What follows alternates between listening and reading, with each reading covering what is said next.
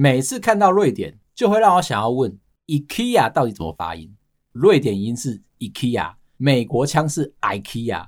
在这边研究 Vana Candles 的时候，学会了一个新的城市名字：IKEA，什么东西啊？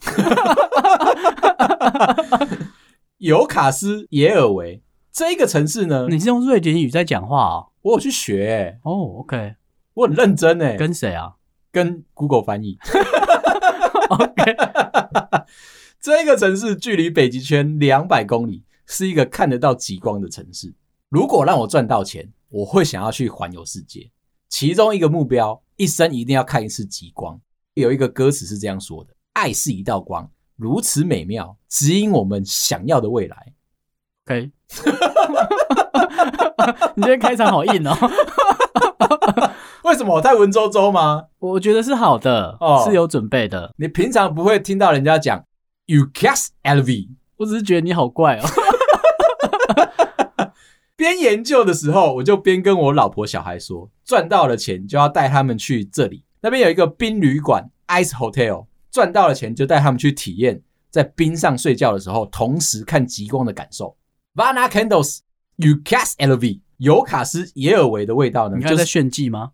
当然，OK，我可能一辈子就只会用这一次。它就是用这个调性设计这一颗香氛蜡烛，让你会有冬夜壁炉旁边取暖的疗愈木质调。有一天啊，我就突发奇想，要怎么样实现这个味道的感受。当我在设计新产品的架构，其实有点烦，我就把冷气开到了最冷，点上这一颗香氛蜡烛，认真的给它体验一下。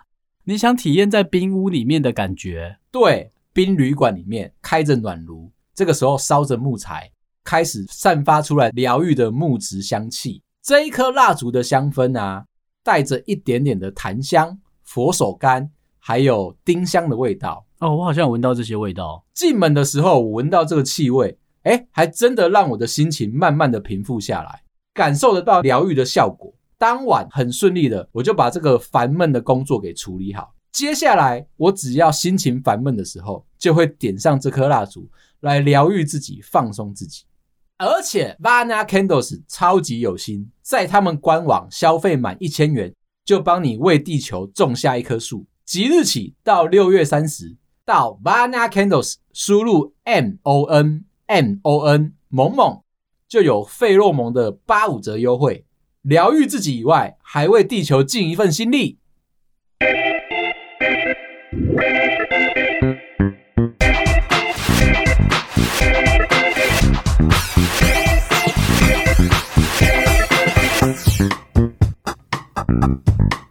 欢迎收听费洛蒙，我是十一，我没心。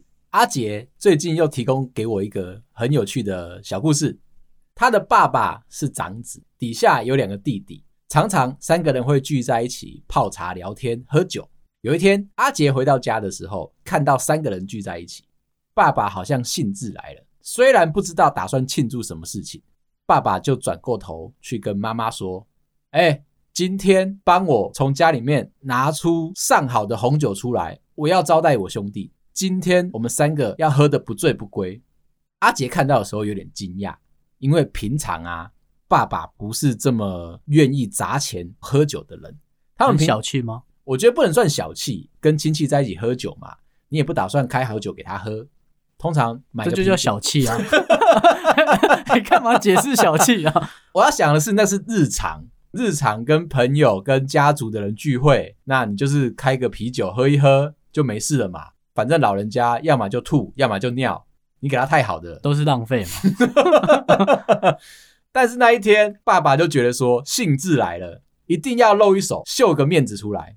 妈妈听到这个要求啊，觉得说有一点不太对劲，平常不有这个状况嘛。既然又是老公想要做面子，势必要表现一下。妈妈就进到了厨房，从厨房里面东翻西找，真的拿出了三瓶红酒。爸爸超级开心。他其实没有想到说会有好酒拿出来，而且还是三瓶诶，表示他们今天三个人可以采管不醉不归哦。你知道上好的红酒啊，通常我们就要倒到红酒杯里面，先让它慢慢的醒过来，让它的单宁酸跟空气接触之后释放出来，小口小口的喝。在喝之前你要先闻一下它的香氛，它的气味，啄一小口。你在偷偷教学吗？介绍忽然间拉很长，真的笑点等不到。不是啦，是因为喝红酒跟喝啤酒的方式不一样。对，你喝红酒的话，你不能牛饮，但是喝啤酒的话就可以。啊，如果喝红酒，可是我又很口渴呢？哦，那你就很快就会醉。哦，okay、我要讲的是这一点，所以我才要这么认真的跟你介绍。当你喝了一口之后，还要先把它放到舌头底下，感受一下酒的口感。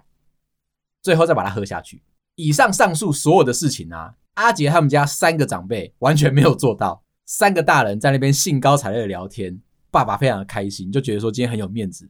三兄弟开始高谈阔论，三个人应该都喝醉了啊，开始在那边称赞说：“哦，这支酒好香哦，好香醇，而且这个口味之好，一定是这个非常好的年份，从法国不知道哪里来的啦。”嫂子对我们这么好，我们今天才有口福，才可以喝得到这么棒的酒。虽然酒标我看不懂，不知道是哪个酒厂出来的，但是从瓶身这个角度看过去，酒的色泽一定是好酒。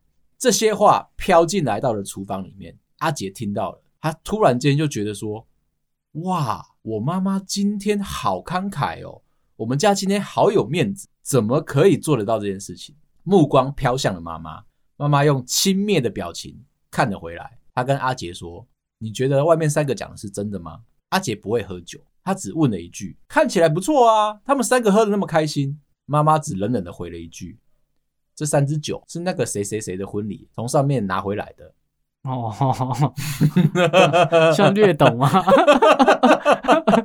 这支酒我只是平常拿来煮菜的时候加到料理里面去。啊，我有去市场看过这个价钱，几几几百瓦扣啦，一支一百多块。但是外面三个完全不懂酒的行情，就喝得下下叫。所以这件事情就告诉我们一件事：你呢，喝酒的时候不要被骗。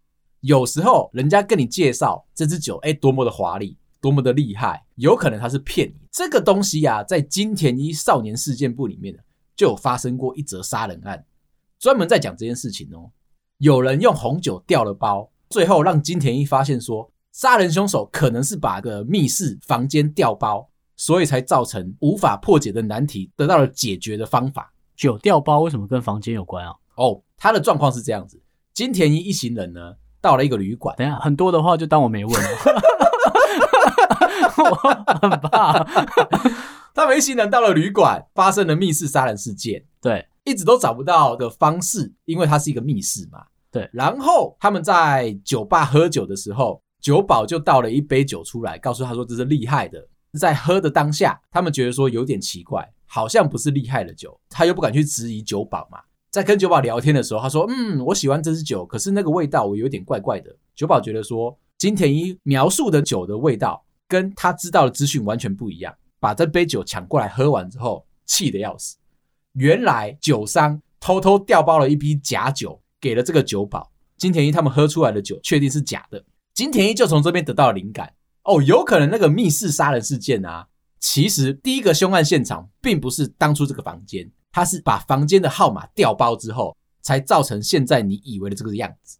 哦，就换标的意思，没错。哦，OK，好，哎、欸，你很聪明哎，我刚刚讲的漏漏等，你就不能讲换牌子吗？现在我要来更新一下最近的烦恼。我是一个快乐的人嘛，但是其实我也是会有烦恼的。而且我的烦恼啊，非常的不重要，通常都是。这两天我跟我老婆有一点小争执，争执的原因呢，我在这边跟大家阐述一下。因为我在跟梅心讨论这个问题的时候啊，他本人完全不讲话，态度非常的讨人厌，轻蔑。你可以这样形容我？对，而且是那种由高往下的那个睥睨的表情。对，在看我，问我说：“你为什么要吵这么智障的架？”你跟大家说啊，你快点说，我会跑出很多小眉心，有没有？这个故事是这样，我们之前不是一直讲到说我那台摩托车很老旧了吗？啊，对，那个油表那个嘛。对，那常常磨表会模糊运算，嗯，导致说会出现一些在路上顾路的状况。我详细的去计算了一下，我那台机车应该有二十五岁了。那油表坏几年了？二十五年了。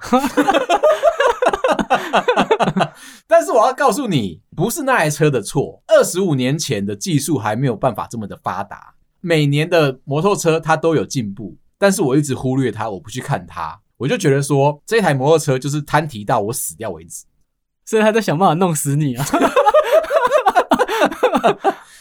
最近因为我老婆有了交通工具的需求，嗯，我们就开始在烦恼这件事情。那我第一个直觉。买一台新车给我老婆，我继续骑我这一台旧车，看起来我的旧车还可以持续的折磨我一阵子，没有问题。我老婆就反问我说：“为什么不是你买新车？”对啊，然后我就说：“啊，因为我觉得想要照顾你嘛，你买一台新车我比较安心。这边有一个大前提啦，我老婆还没考到驾照，所以是你比较常会用嘛？对，基本上都是我在通勤使用的，因为我那个时候啊，控制狂的脾气上来了。”就会觉得我老婆没有在听我说话。有啊，你看的对话从哪里来的？是不是很适合呛他了？就我生气了，眉心觉得我生的气是一个很智障的气，没有来由的。那你是不是卖掉你的旧的机车？对，你还是买了一台新机车？后面的答案是这样子，可是，在中间的这个过程。其实非常的让人家觉得不可思议，就是你要他不要，我要他不要，我想要告诉他，我想要控制他，但是他告诉我说他不屑被我控制，然后我就生气了，很合理啊。如果想买车，你可以买给我，而且我的气消不掉哦。我老婆说她不想要买车，暂时看起来还用不到。你知道我气到说了一句什么话吗？不想买，我们就不要买啦。这不就是他要的吗？丢丢，而且我带着这个情绪上了班，大家都看到我整个人在生闷气，很气哦，真的很气哦，真的进门就知道这个人带着火焰走进来，没错，就是火焰挑战者进来了。但是听到这些事，你能不瞪他吗？最后的解决方法是什么？真的就。跟我老婆两个人独处时光啊，分析了一下整个事件的来龙去脉，看起来我真的是需要换一台摩托车了。不只是我老婆这样讲，大概百分之九十九的听众朋友们呢，也这样告诉我。大家都说，哎，建议你现在的摩托车真的可以换了，并不知道我的摩托车已经二十五岁了。对啊，他没有小我很多。你知道我是一个人家弟弟哦，我是一个爱屋及乌的人，在这个摩托车身上啊，我有了一点老一辈的思考模式，东西还可以用就不要换。对，可是这个又很矛盾，因为其实我所有的家电、家里面所有的装潢，我都想要买最新科技的，就唯独那个摩托车。有朋友问我说，如果今天换一个方式，你老婆直接买一台新车送给你，你会接受吗？哎，对耶，那你会吗？我会啊，我可以直接无缝就把整台旧车丢掉都没有问题，但前提就是要有人送我。哦，那你慢慢等啊，等到再跟我说。要跟我老婆好好的促膝长谈，把整个状况都分析完之后，最后我有一个重大的决定：买杜卡迪。你已经跳脱出来，我们要购买那个品相的集聚哦。很久之前啊，就一直有想要把摩托车换掉的想法。考虑到新车的价格已经跟我当初买的价格是相差了一两倍，现在很贵耶。现在真的很贵，我又不觉得说它没有什么进步的空间。怎么会？杜卡迪耶，很快耶。就算是买模型，我也会非常的开心。我就在想，好，买新车，买帅气的车，不符合我的期望，因为价格实在太高了。那我就开始去研究了，一研究下去，我吓到了。我如果挑一台买菜车，单纯通勤的话，顶多也才六万多块，全新的车哦。最令我惊讶的是，我现在的老摩托车啊，我的油耗一公升顶多只能跑十五到二十公里，新的摩托车居然可以跑到六七十公里，有够扯的，我就心动了。然后、欸、很少人在比机车油耗、欸，诶为什么？就机车啊？对啊。OK，对不起，我忘记你是工程师。对不起，对不起，我开始去看了一些 YouTube 上面的评比，为什么我很在乎油耗？大概三四天我就要去加油一次。哦，对，因为你通勤距离会比较远嘛。对啊，嗯、那我如果换了一台全新的摩托车，你可以买在内湖或信义区啊。你说房子吗？对啊，你这样就不用一直加油了。哎、欸，真的哎、欸，嗯、为了一台二十五岁的摩托车，对，然后就干脆买一个新家，然后残值可能剩下不到两千块，然后我去买，就换到一栋房子了，很值得。这样子花了点时间研究下来，加上现在政府的补助啊，预期我买到那台车大概是五万块，快六万块左右。OK，那算便宜的啊，算便宜了。嗯、所以当下我就跟我老婆讲了这个分析之后，她也说，哎、欸，比我们预期想象中的价格要低蛮多的。其实我们本来想说一台新的摩托车可能现在要九万、十万，然后我老婆一点头，我就马上冲去订车了。放弃跟你吵架了吗？我气消了。他其实没有特别要跟我吵架，他的态度觉得跟你有一点点雷同，让你啦，是不是这三个字？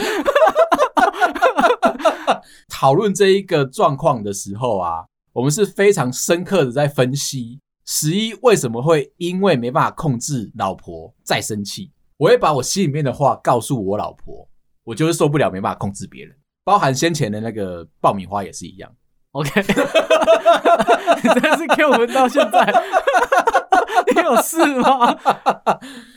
真的是我人格上面的一点点小瑕疵啊。对，我们话就讲开来了，这就是道歉在谈和的时候最大的一个心里面的关卡。我愿不愿意放下身段，放下这个要吵架不吵架的这个心情，开诚布公的让对方知道我心里面的那一点点柔弱。但你有放下吗？稍微。OK，就是想买机车，最后我就去订了这台车。今天要切入的主题就是这个，买机车我就生气了。如何好好的道歉？在搜寻这个主题的时候呢，突然间看到一个很复古的做法，有一对情侣吵架了，男生可能吵输了，而且吵输了的这个判决是说呢，男生必须要登报道歉启事。而且是全国版的，告诉全世界的人说，你真的对不起对方，说全台湾，其他没什么问题，这样会很贵吗？看到那个金额，其实我吓到，是三大报吗？还是哦，只有一大报？OK，只有一个报纸，一个全国的版页，这样就好了，品牌不用讲，这样就好了。你知道这样花多少钱吗？前前后后总共花了三万两千元台币，就一篇小篇幅，欸，哎，就一个小格子。然后呢，里面密密麻麻可以来投我们的叶配啊。前面就帮说陈叉叉要跟吴叉叉道歉，有吗？这样真的是蛮好的一个行为耶。所以欢迎大家，如果有想要对谁道歉，可是啊心里面说不出口，觉得说自尊的关系啊，投稿给我们，叶配给我们。一定帮你念到好，而且带着非常丰厚的感情。我会尽量要求梅心不要在这一段吐槽人。当然了，毕竟是诚恳的道歉。那我来介绍一下这个道歉启事上面怎么写的。本人叉叉叉交往期间啊，不该吵架时不接电话，让人家找不到；不该用报警的方式处理感情事件。报警呢、欸？嗯，他有报警哦。哦对，他整个人非常生气，气到一定要叫警察来解决。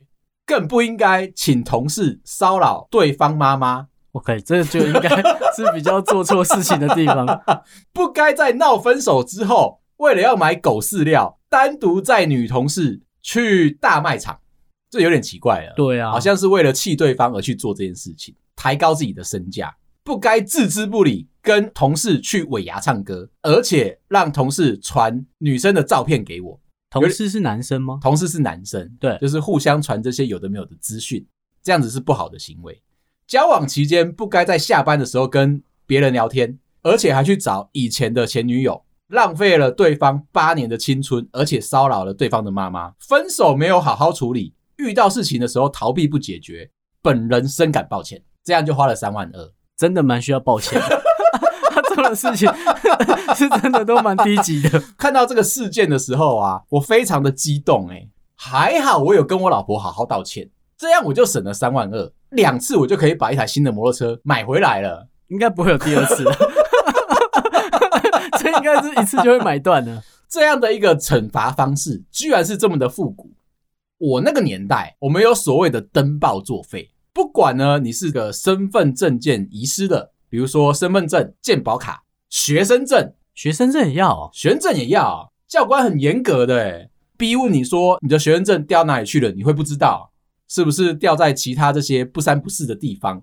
啊，就是不知道才会掉了啊，掉了知道还不会捡，所以你要去教务处，教务处的阿姨呢就会戴着一个黑框眼镜走进门，她就要瞪你，问你说你进来干嘛？然后我就说啊，我的这个学生证掉了。哦，那是你本人哦，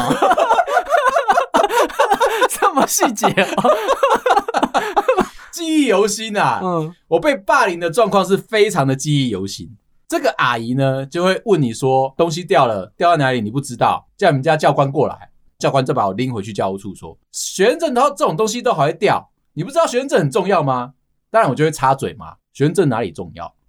哎，你买电影的时候有打折哎，对啊，不然他也不知道干嘛。对，其实我们不知道学生证可以干嘛嘛。你以前还没有捷运吧？哦，那个时候没有捷运，哦，对，我们都骑脚踏车啊。我们后来的时候都可以结合悠游卡。这个教务处的阿姨非常看重学生证的功能性，而且她还要指责教官没有把我好好带好。我心里面当然有一点愧疚嘛，我就说那好啦，人都到了啊，我想要补办啊，该怎么办？阿姨就告诉你，你一定要去登报作废。OK，他是这样跟你说的。那一个年代看报纸的人很多，所以大家都知道你学生证不见，要写本名吗？要啊，登报还要写本名哦。对啊。而且你还不能够是放在那个广告传单里面哦。教务处的阿姨真的会去买那一份报纸回来，确认说你有做到这件事情。哦，你就看到那一页上面。以前在翻报纸的时候，你会看到后面除了这个求职求财以外，还有一大堆的空格，专门拿来让你放登报作废的。OK，你们以前的学生证是可以出国吗？不能啊。这是正是什么了？还有一些比较严重的。以前要离婚啊，也是要登报作废，告诉全世界你们两个的婚姻关系已经结束了。就像刚刚我们讲的道歉启事一样，必须要告诉全世界的人说，你已经不会再去骚扰对方，不会让对方觉得困扰，不会再逼他买机车了。我再次强调，如果我们做了三次这个行为的话，我就可以买一台非常帅气的新的摩托车。这样子，我就特地要去找报社的办事处，对，四散在各个县市里面，确定说，哎，你要做登报作废的这个行为。啊，他有规定是哪一家吗？不用。那国语日报可以吗？可以，如果你找得到的话，在我家附近。我就知道你会这样问，真的在附近啊，那真的很方便。那你就走进去，又要写一个单子。你就写说本人叉叉叉遗失学生证，在此登报作废。这个学生证捡到的人将不可再使用。登报完之后，报社会告诉你说啊，那我们会刊在比如说下个礼拜几，记得自己去把它买回来，剪下这一个夹角，对，邮寄回去吗？可以抽奖，有机会可以抽到一台宾士。有一点类似这个状况，再把它带回去教务处，教务处的阿姨可以验明正身。阿姨为了要刁难你，她会跟你说，再买相同的一份报纸回来送给阿姨，确认说你有做完这件事情，再等一个礼拜作业时间，你才可以领回来你的新的学生证。这边有个小问题，我弄丢一个学生证，为什么处理它需要花到一个礼拜的时间？以前没有 IC 哦，以前没有这些验证的行为哦。它就只是一张纸，护背盖上几个教务处的章，上下学期你有缴学费，那一张就出来了哦。这样子要做一个礼拜，你就看到教务处的阿姨把你这些申请单全部收回去之后啊，她要去后面泡咖啡、泡茶了。那你又问他说：“那阿姨，我这边的事情做完了吗？”我说：“对啊，啊，你下礼拜再来。”就这样，我是不会攻击他的，你再怎么挖洞我都不会跳进去。阿姨是对的，阿姨是对的。再补做一件事情。教官会逼你写悔过书，这样还要写悔过书？哎、欸，你把学生证弄掉了、欸，那你们以前战乱的实习真的 很不好读书、欸。我要告诉你的就是这一点，证明你的身份非常的困难。不管你是身份证，我们主题是讲道歉哦。帮你回复一下。看到了这个道歉启示，对，才会觉得说这么这么的怀旧。我这个转场可以，可以。谢谢你把我救回来，不然我都不知道我在讲什么东西。跟你聊学证，我们就要来深入探讨。最近学到一个很酷的，用 IG 限动的方式 take 对方。每一篇的限动都用一首歌的歌名来代表你现在想要说的话，可是非常吃一个人对于这个音乐库的概念。如果你平常很少听歌，那你有可能抽不起这个答案。歌名的开头，嗯，来当要讲的话。对啊，很认真在做这件事情。那如果像有些人有解释病的话，他会哦，如果像我的话，可能道歉一次啊，我会先拟一个草稿，像是一个声明稿一样。然后呢，会删删减减，大概会需要做一天到两天的时间，才能够把整个事情呢都如期的把它完成。啊，你就不能一句话讲完吗？最开头，最开头一定要说对不起。在《冰与火之歌》里面啊，有一句至理名言，这句话是这么说的：在所有的道歉句子当中啊，在但是前面的全都是屁话。对，很多人会这样解释嘛，我先跟你道歉，但是。是因为你你怎么样怎么样怎么样，所以造成我必须要跟你道歉。意思就是说，没有要跟你道歉。没错，这边就要教大家，在用 IG 限动的时候，如果你要点一个歌名，记得不要加上但是，要写到最后再加吗？还是死不认错？有没有？死不认错？我的前辈啊，因为我以前在做手机嘛，其实前辈的家人们啊，都可以拿到前辈做的手机产品。基本上他们一年就可以换一只，这个适合吗？适合拿到节目奖吗？事过境迁了哦，不要再追究了。好，即便他现在还在做这件事情，对啊，那个品牌在，你知道吗？全家人都可以拿得到前辈做的产品哦。你说工程样机嘛？对，建议他们不要外流啊，也不要拿去维修。最害怕的就是他们坏掉了，不拿给爸爸，直接拿去维修。那爸爸也很快就知道，爸爸很快就会知道。我前辈在跟他国中的女儿在聊天，在讲话，其实在训斥的。他觉得女儿现在拿了一支新手机之后，太花时间在社群软体上面，可能赖啊，跟朋友聊天，上 D 卡抱怨事情，刷刷 IG，做一些有的没有的，拿手机的时间变得特别特别的长，可能有点轻忽了他的课业。前辈有点看不过去。进去了房门，告诉女儿说：“你再不读书，以后就当工程师哦。”这样恐吓的，是不是？哎、欸，这个有点伤人哎，会吗？我们一直在提倡工程师的价值，可能是不输给医生，可能是不输给机师，但是。哎、欸，你学会了吗？我会了吗？你很会用但是哦。Oh, OK，好，所以大家从这边要记得，任何人在跟你讲话的时候，前面讲的一狗票的理由借口，只要他讲了一句但是，他就完全没打算听你讲话。对，好，前辈在训斥女儿，女儿有点不爽，打算不听爸爸讲话，沉浸到自己的世界。爸爸越讲越气，觉得说啊，你怎么可以这样不听我讲话啊？我必须要先在这边再澄清一次。所有的工程师，大部分的人是控制狂。嗯哼，如果有人不听他讲话的话，他就会生气。不是只有我一个人是这个状况，物以类聚啊。对，前辈就开始有点生气了，气到最后啊，他真的受不了了，拿起了女儿的手机就往地上砸，呛了一句说：“从今以后你不准再玩手机。”整个人就很飘泊的离开了房间。妈妈在客厅。看到两个人的争吵，有一点不爽，就问了一下我前辈：“有必要这样子动手动脚的吗？啊，你摔烂了那只手机，小孩接下来怎么办？可能还要跟他的老师回报一下功课的状态。你想想看，如果你今天工作很多，我跟你吵架啊，我一时气不过就把你的手机摔烂，你明天是不是就要提离职信？”前辈听到之后啊，潸然泪下，他真的知道自己错了，你终于肯摔了。不想再做手机了。他没有想到他自己一时的冲动，居然造成这么大严重的后果，会让别人非常的不方便嘛。如果小朋友接下来没办法跟老师回报上课的进度，进到学校之后，朋友圈也会觉得说，这人好奇怪哦，怎么样都已读不回。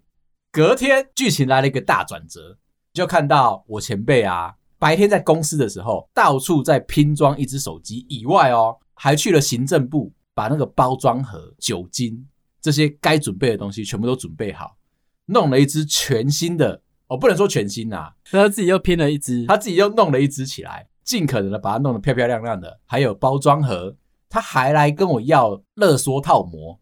想要把它弄得像市售的样子嘛？对，没有拆封过的，嗯、恭恭敬敬的回到家，请老婆转送给女儿。